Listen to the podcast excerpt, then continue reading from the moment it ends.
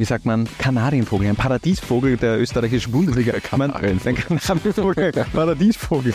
Und dann dieses eine Spiel, das er halt eben nicht gemacht hat. Und man darf nicht vergessen, der war jetzt ja nicht nur schön, sondern der hat eben auch abgeliefert.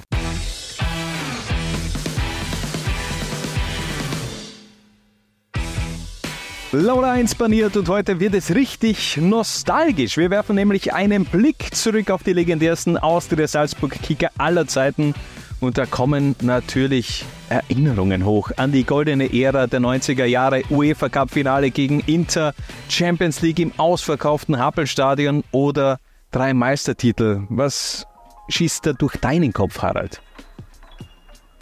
Ungefähr genau das. Ähm, ich war beim äh, Champions League-Spiel im Happelstadion gegen den AC Milan. Oh, ja, legendäre Partie natürlich. Generell, dass der Salzburg wirklich als, als Salzburger Verein in Wien das Happelstadion ausverkauft hat, ähm, das ist, glaube ich, auch eher einmalig. Das ist schon also retrospektiv äh, was ganz Besonderes gewesen. Ja.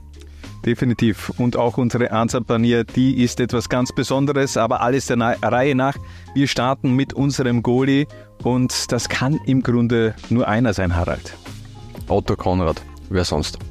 Was für eine Legende, was für ein goldenes Trikot. Das ist, hat für mich so ein bisschen auch äh, ähm, Otto Konrad geprägt, dieses goldene gelbe Trikot. Ich weiß, weiß nicht, wie, wie du Otto Konrad noch in Erinnerung hast. Ja, genau, in dem, in dem Trikot. Wir haben es im Vorfeld eh schon besprochen, 90er Jahre Dormann-Trikots, eine sehr belastende Angelegenheit.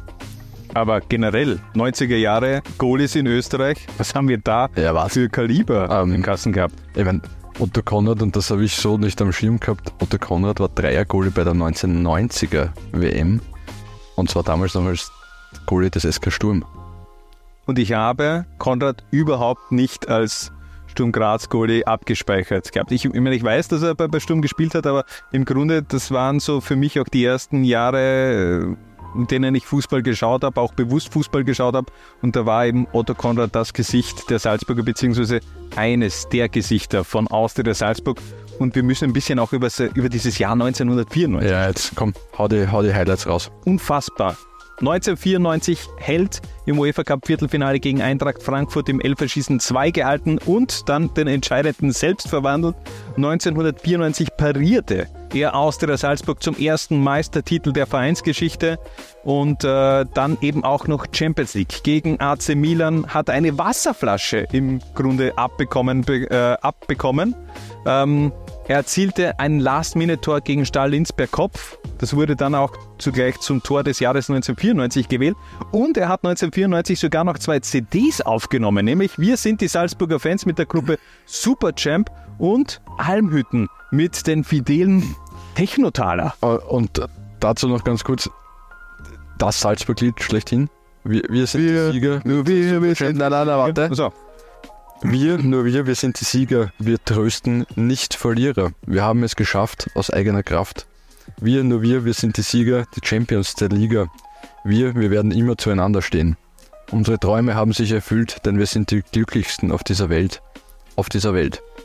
Denn wir, nur wir, wir sind die Sieger. Wir, wir trösten nicht Verlierer. Wir, wir haben es geschafft aus eigener Kraft. Wir, nur wir, wir sind die Sieger. Wir, die Champions der Liga. Wir, wir werden immer zueinander stehen. Hast du damals die CD auch gehabt? Mein Bruder. Ich habe ich hab sie nämlich auch gehabt. Gott, Gott sei Dank, äh, aber mein Bruder ist da voll reingekippt. Mein Bruder ist noch eine Spur jünger als ich. Ja. Ähm, also jetzt 53. Oh, und ja.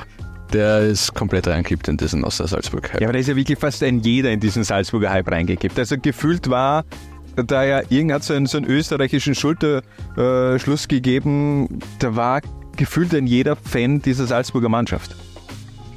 Ja, hätte ich auch so erlebt. Also von, von dem her legendär und eben Otto Konrad damals auch ein prägender Spieler dieser Ära. Vor Otto Konrad schicken wir ein 4-3-3 aufs Feld und starten mit Leo Leiner. Der Vater von Gladbach-Kicker Stefan Leiner war ein richtiger Titelsammler und das eben auch in Salzburg. Genau. Wenn man sich fragt, was Leo Leiner für ein Fußballer war, schaut sich einfach Stevie Leiner an. Stellt sich euch in einem weiteren Dress vor, mit wie es damals üblich war, kurzen Ärmeln, die über die Ellbogen drüber gehen. Genau das war Leo Leiner. Und der war in. Oder? ja, Ist er ja finde find, ich- find, find ich auch. Ich meine, er ist, Ja, abgesehen davon, dass er genauso ausgesehen hat als Junge. ja, also im Grunde, äh, Stefan Leiner ist nur das Plagiat seines Vaters. Wenn man es so sehen will. Ähm, ja, Serienmeister schlechthin gewesen, ja auch mit Rapid und äh, mit, mit Tirol hat er Meistertitel geholt und er war eben auch dabei in den 90er Jahren bei dieser großen Zeit, hat auch ein wichtiges Tor im UEFA Cup Viertelfinale gegen Sporting Lissabon erzielt. Damals im Hinspiel 0 zu 2 verloren und dann im Rückspiel die Partie noch gedreht, in der Nachspielzeit äh, 3 zu 0 gewonnen und so dann eben auch die Runde weitergekommen.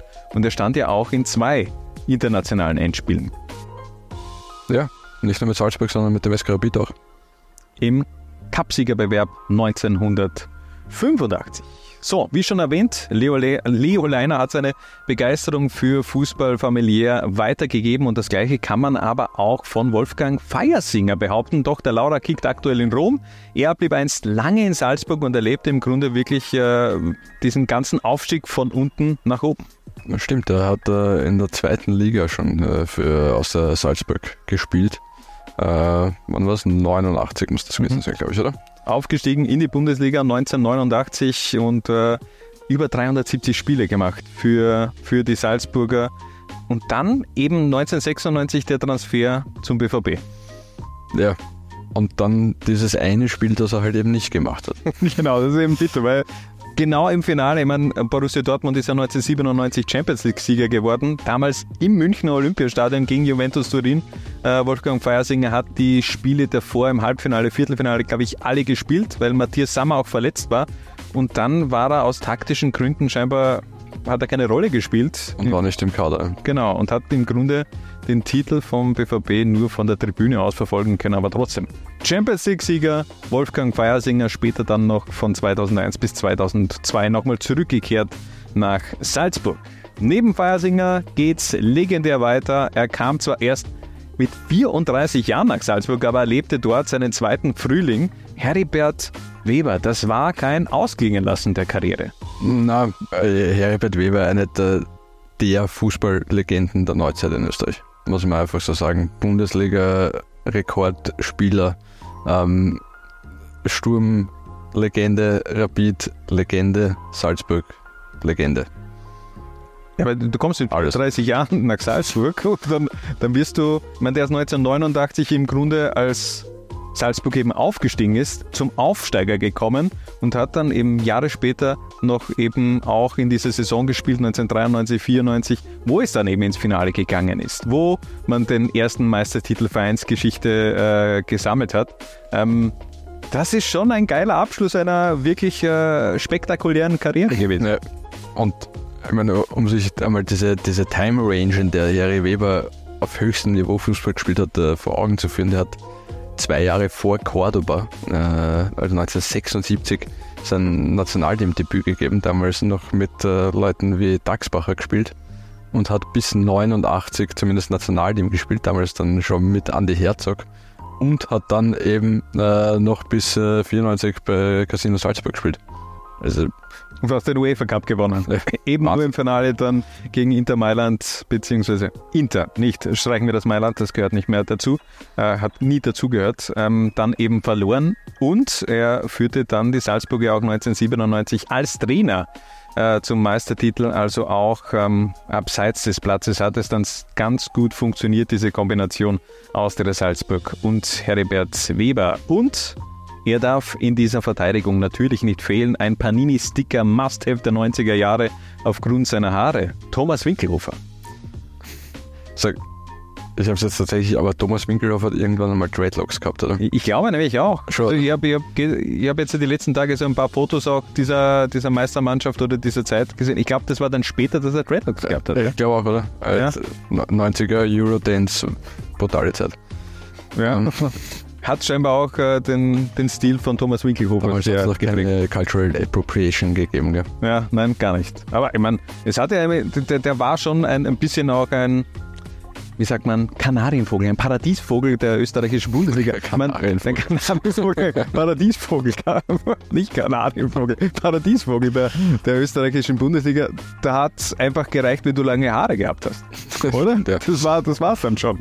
Ja, wobei gerade in der Salzburger Elf äh, viel ja. Langhaar Männer dabei waren. Da, da, das stimmt auch. Ich meine, wie gesagt, er war in den höchsten 90er Jahren dabei, aber dann auch beim Ausklingen dieser Austria Salzburg-Ära hat er dann auch noch die ersten Jahre bei Red Bull Salzburg mitgekickt und hat dann auch noch mit den Roten Bullen 2007 den Meistertitel gefeiert, Thomas Winkelhofer. So, wir wechseln von der Verteidigung ins Mittelfeld und starten mit einem gebürtigen Steirer, der dann in Salzburg aber seine Karriere Highlights als Spieler feiern durfte. Du meinst den gebürtigen Vorarlberger? Uh, Adi. ja, natürlich, um Gottes Willen. Wie komme ich auf Adi Hütte, dass der, dass der ja, Steirer Weil er halt dann hinten raus ein bisschen in der Steiermark gekickt hat. Ja, natürlich ist er, ist er Vorarlberger. Wie komme ich da, dass er gebürtiger Steirer ist? Macht ja nichts. Wieso? Ich habe mir gedacht, dass er aus Volzberg kommt. Na, Wurscht. macht nichts. Ja. Ähm, dafür bin ja ich da als dein Korrektiv. Danke. ja. Adi Hütter, ja. Äh, ein Altacher Junge. Also aus dem Alltag nachgewuchs und äh, aber dann beim GRK seine ersten äh, Schritte, glaube ich, im Erwachsenenfußball nach Alltag gemacht. Äh, und dann irgendwann einmal über den LASK äh, und wieder GRK und wieder Alltag, was man halt so macht als Junge, 93 nach Salzburg gewechselt und dort sieben Jahre lang geblieben. Und äh, wenn ich an Adi Hütter denke, denke ich vor allem an Sporting. Ja, natürlich. Hat er, hat er in der Nachspielzeit den, den Ausgleich erzielt. Eben von dieser einen Partie, wo wir schon äh, gesprochen haben, diese Aufholjagd, äh, das 2 zu 0.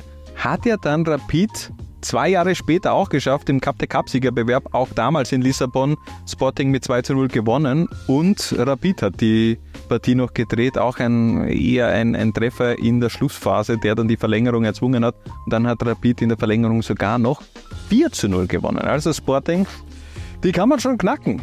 Also, ähm, ja, wurscht. ähm, kehrte zu seinem Ausgang seiner Karriere, Karriere dann nochmal nach Salzburg zurück, allerdings zu den Red Bull Juniors. Hat ja auch eine Trainerkarriere dann in Salzburg gehabt, eine sehr erfolgreiche. Mhm, stimmt, aber war dann so der, der Leithammel bei den, bei den Juniors, als es noch en vogue war, dass man Leithammel bei jungen Salzburger Teams ansteht. Hat er im Grunde zusammengespielt mit äh, Stefan Ilsanker, mit äh, Gersalio oder auch Ramba Özcan. Ähm, da war er eben einer der Leitfiguren dieser jungen Mannschaft. Unseren nächsten Kicker könnte man im Grunde überall aufstellen. Wir haben uns für die zentrale Mittelfeldposition entschieden. Er hat gefühlt wirklich bei Austria Salzburg auch alles gespielt. Heiko Lessig. Ja, Heiko. Äh, Entschuldigung, ich sehe gerade das Foto vor mir, wo er noch so mit Haaren und Schnauzer. Ja. Geiler Typ. Ja, das war, glaube ich, noch von seinen Uerdinger Zeiten. Ja. Also der ist im Grunde von der deutschen Bundesliga in die österreichische Bundesliga gewechselt, kam im Grunde als Mittelstürmer nach Salzburg.